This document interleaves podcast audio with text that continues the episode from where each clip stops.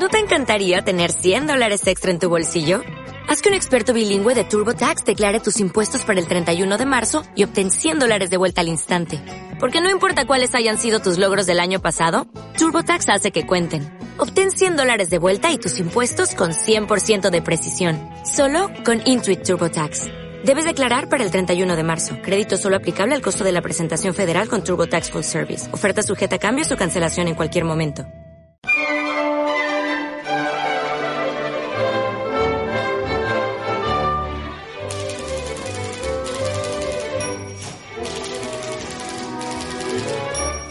La librería de Bego Beristain.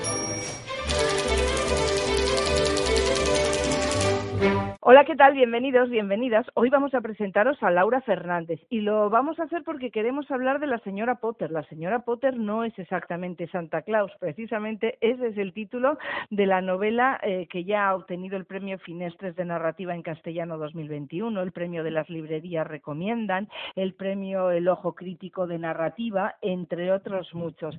Eh, la verdad es que es una obra que ya el título te atrapa y cuando vas conociendo el entramado y lo que nos está contando Laura Fernández engancha porque piensas, ¿y si en mi pueblo pasase algo similar? Porque, oye, nunca se, pasa, se sabe, y hay pueblos eh, que eh, después de una película o después de un libro se convierten en lugares de peregrinaje, ¿no? Bueno, pues algo así es lo que pasa con ese pueblo que ella ha creado, Kimberly Claque Waymond. Vamos a preguntarle a ella por ese pueblo y por otras muchas cosas. Laura Fernández, ¿qué tal estás?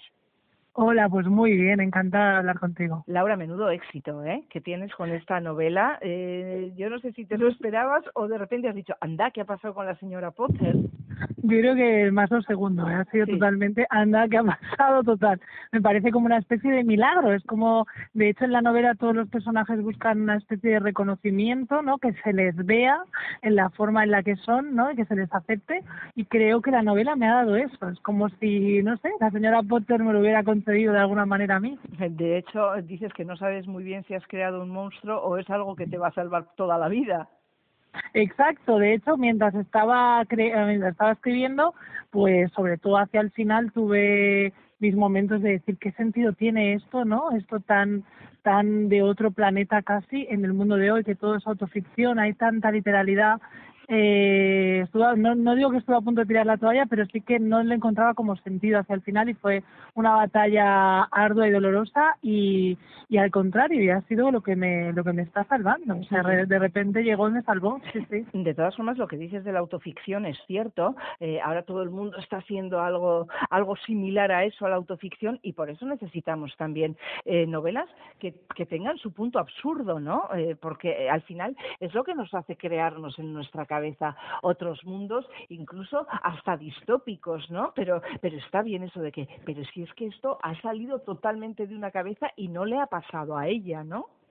Exacto, hay, es decir, todo está hiper deformado, es decir, al final el creador solo tiene su vida y lo que consume culturalmente para crear y al final es una suma de cosas, no deja de, no dejo de estar yo detrás de cada personaje, pero es verdad que está muy lejos. Tengo la sensación de que eh, el hecho de que esté, de que esté gustando tanto, de que o de que la gente se meta tanto dentro, aparte de cómo está construida la novela, que creo que, que, que me ha salido por una vez bueno, y sorprendentemente también como muy atractiva y muy como magnética y muy de interiorizar a todo el mundo, ¿no? De hacer que el lector se meta adentro. Yo creo que siempre digo algo que es que a mí la realidad me parece aburrida, gris y como hostil y creo todas estas novelas en las que no hay ni, ni un atisbo de la realidad, o sea, es todo ficción pura, las marcas, los coches, hasta las razas de los perros son inventadas eh, para que la realidad no, no nos invada. Y creo que el hecho de que el mundo se ha vuelto, la realidad se ha vuelto hostil de repente para todos con la pandemia ha ayudado bastante a que a que volvamos a esa ficción pura de decir, bueno, yo quiero escapar el rato que, que voy a pasar leyendo, no lo quiero pasar sumando otra vida a la mía, ¿no? Sino que quiero escapar de la mía e irme a un sitio donde, donde todo el mundo tenga otra vida completamente distinta, donde todo sea de alguna forma posible y también algo importante donde las cosas acaban bien, porque yo creo que una cosa de que a mí me gusta mucho de la, de la ficción eh, es que puedes conseguir arreglar del mundo un poco, ¿no?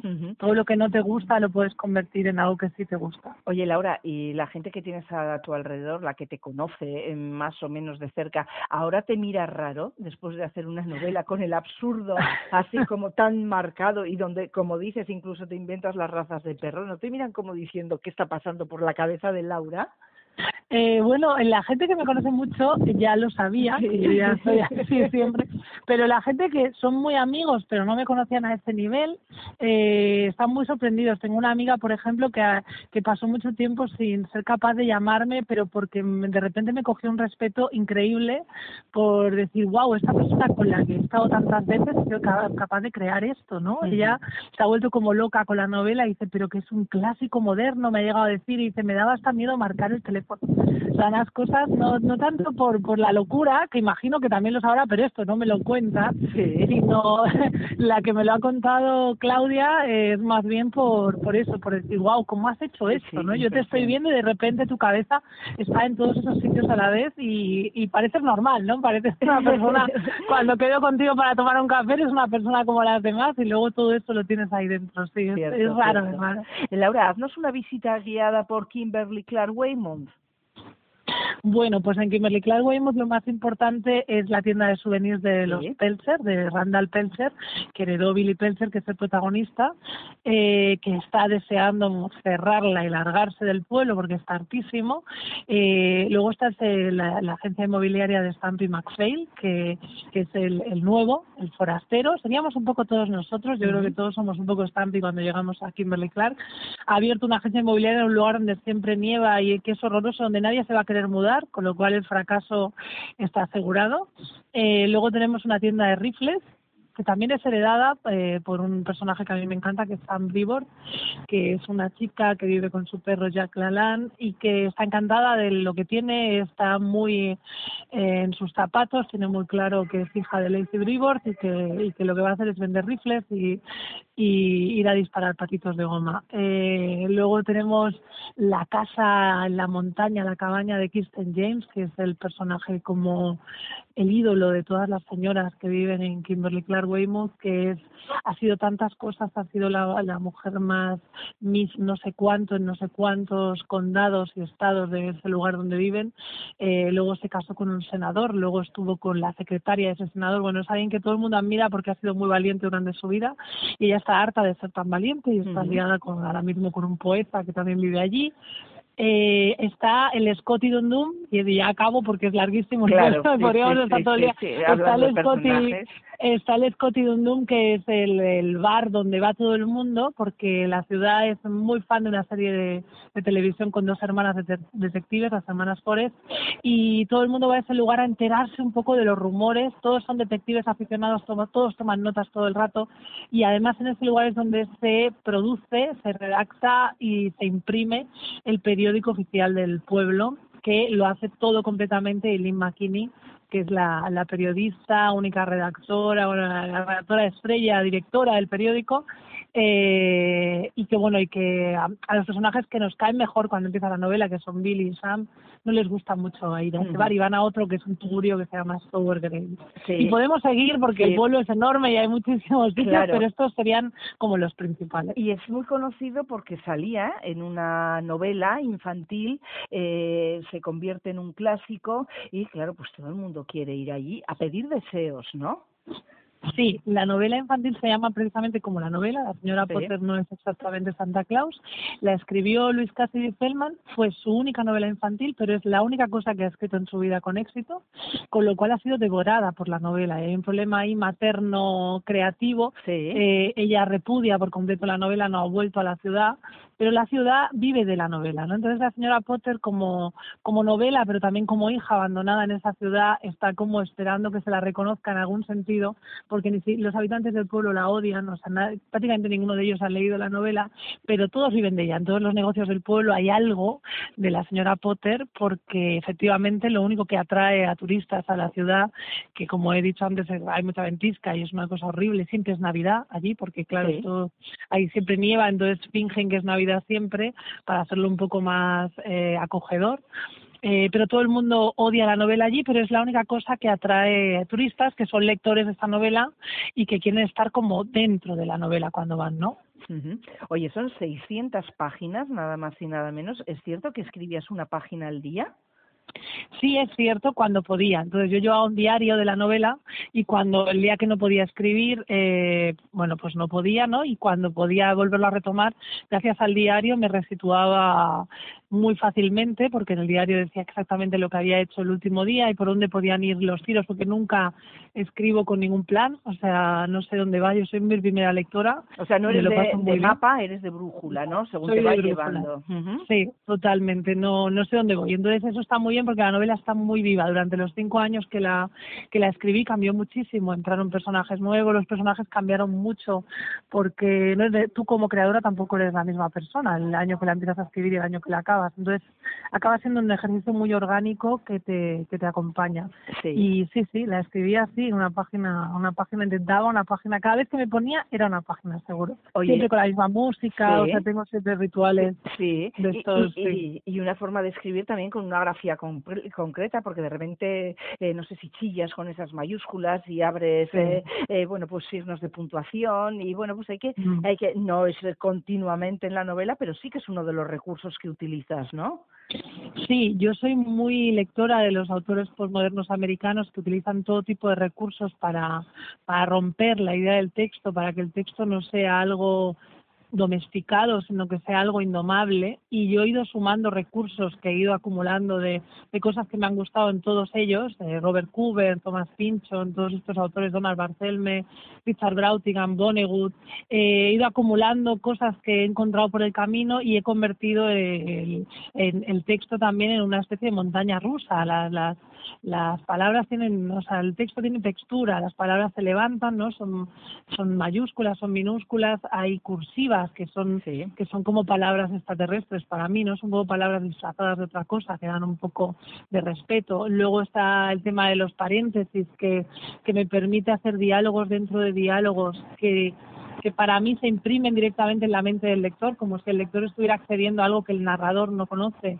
Yo creo que todo este juego, al final, aunque no lo parezca, hace que el lector aún se implique más. Primero porque el esfuerzo es mayor en la lectura, pero también porque, porque se siente más privilegiado, porque cree saber cosas que aún no se saben en la historia. Esto es complejo de explicar, pero cuando lo estás leyendo lo sientes. A mí me ha pasado con, con novelas de, de, otros autores, por ejemplo Stephen King, que hace, o al menos uno de los recursos que yo utilizo, él lo utiliza mucho y me gusta. Eh, y yo siempre me sentía así cuando lo leía, de un poco, mucho más dentro de la historia, porque, porque te está hablando directamente a ti, más allá del narrador, ¿no? me gusta mucho eso, que sea algo lúdico, a todos los niveles, incluso desde los títulos de los capítulos, hago que el lector eh, se pregunte qué haría él en la situación con la que se va a enfrentar el personaje dentro del capítulo, ¿no? O sea, es todo como muy lúdico. Sí, oye, eh, se ha hablado mucho también de, de la maternidad dentro de esta, mm. de esta novela, ¿no? De la señora Potter no es exactamente Santa Claus. Eh, ¿Por qué te interesa también ese tema? Bueno, yo llevo siendo madre de 13 años, tengo un hijo ya de 13, camino de 14, y otra hija de 8, camino de 9, y, y empiezo a entender, eh, cuando uno solo es hijo, durante toda su vida exige cosas, ¿no? De la vida, cuando eres madre o padre, eh, empiezas a dar sin esperar nada todo el tiempo, ¿no? Ves como el otro bando. Y durante mucho tiempo eh, yo no entendía bien o entendía más bien mal eh, las cosas que yo quería y que mis padres no me habían podido dar o lo habían dado de forma distinta. Y la novela para mí es un, un intento de entender eh, en qué punto estamos, cómo nos marca ser hijos, pero también hasta dónde podemos llegar siendo padres y, y cómo podemos recuperar nuestra individualidad después de ser padres, ¿no? Cómo podemos volver a reconstruirnos después de lo que significa apartarnos, como nos apartamos, convertirnos otra vez en personajes secundarios cuando, cuando somos padres y el principal vuelve a ser es tu hijo entonces, ¿no? Y como esa lucha, me encanta, o sea, me, es algo que, que de lo que yo me, bueno, de forma inconsciente me pregunto cada día y de hecho en la novela el personaje principal es abandonado por su madre, que es una artista que pinta cuadros y, y le manda los cuadros a, a, la tienda esta de souvenirs y, y, tiene de ella solo su obra, ¿no? Pero no la puede abrazar. Entonces él hace como el camino inverso a Pinocho, él querría hacer un, pincel, querría hacer de madera para haber estado siempre con su madre y a la vez su madre, eh, para no desaparecer, se ha tenido que apartar, ¿no? Y el momento en que, porque hay un momento en que se encuentran los dos, esto es obvio desde que empieza la novela que va a pasar, eh, para mí era yo misma encontrándome con mi yo niña, ¿no? Y yo como madre a la vez, ¿no? Entendiendo que cada uno desde el punto que está en este momento en la vida hace lo que puede y no y no tiene que haber ningún rencor de ningún de ningún bando. Esto fue algo que me salió así, no sé cómo, la verdad, eh, pero que lloré muchísimo cuando tuve que escribir esa escena y que y que aún la tengo ahí. fíjate, fíjate desde el absurdo eh, qué sentimientos tan reales ¿no? y tan vívidos se pueden mostrar en, una novela como esta. ¿eh? Oye, me interesa mucho también, Laura, ese sentimiento de claustrofobia que te provocan las redes sociales. Sí, bueno, yo no, yo tengo la sensación de que la novela también habla mucho de eso sin, sin haber querido hacerlo eh, yo recuerdo que cuando empecé en la universidad nos hablaban de que cuando Internet explotara viviríamos en la aldea global y yo siempre me preguntaba qué sería la aldea global. Y ahora lo entiendo perfectamente, ¿no? Estamos completamente vigilados. Eh, cualquier like que pones en Twitter o Instagram es, juzgado al instante y te convierte en algo como único, algo que, que no tiene aristas y que es como un, como un molde, ¿no? Cuando somos un montón de cosas y podemos tener una opinión por la mañana y tener una distinta por la tarde. Y la novela también es eso, es una reivindicación de ser universos completos, cada uno por dentro, no ser una única cosa y no ser vistos desde fuera como una especie de, de fotografía que no que no se va a mover nunca, ¿no? Y eso sin darme cuenta, o sea, hablando del pueblo, porque yo al final también vivo en un pueblo, también desde que nació mi hijo, desde hace 13, casi 14 años, eh, hablando de la vida en un pueblo, al final acabas hablando de, del mundo. O sea, yo creo que, que las redes sociales eh, son un pequeño eso, es una aldea global y sí, o sea, creo que nos daremos cuenta algún día de que esto es malo y que y yo pienso que será pronto y que las iremos abandonando o sustituyendo por, por algo distinto para recuperarnos, ¿no? a nosotros mismos. Algo más humano y más cercano. Oye, y este y Kimberly Clark Weymouth eh, tiene o podría tener un paralelismo en España, por ejemplo, ¿se te ocurre un pueblo español que podría ser este?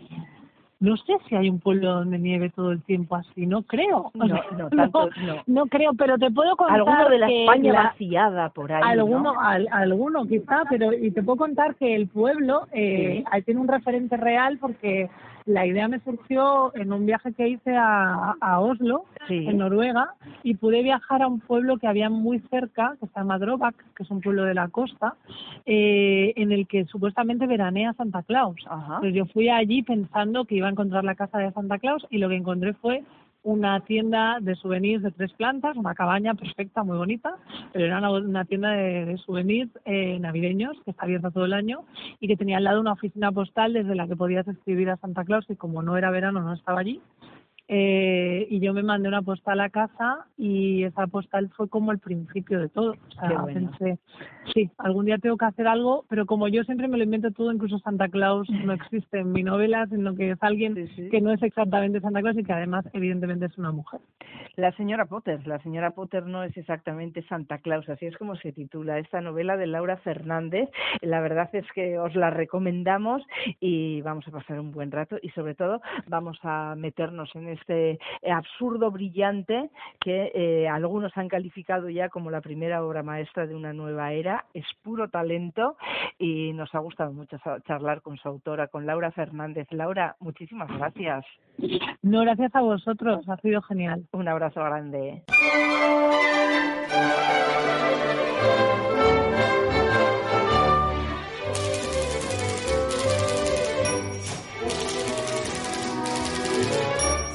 La librería de Bego Beristain.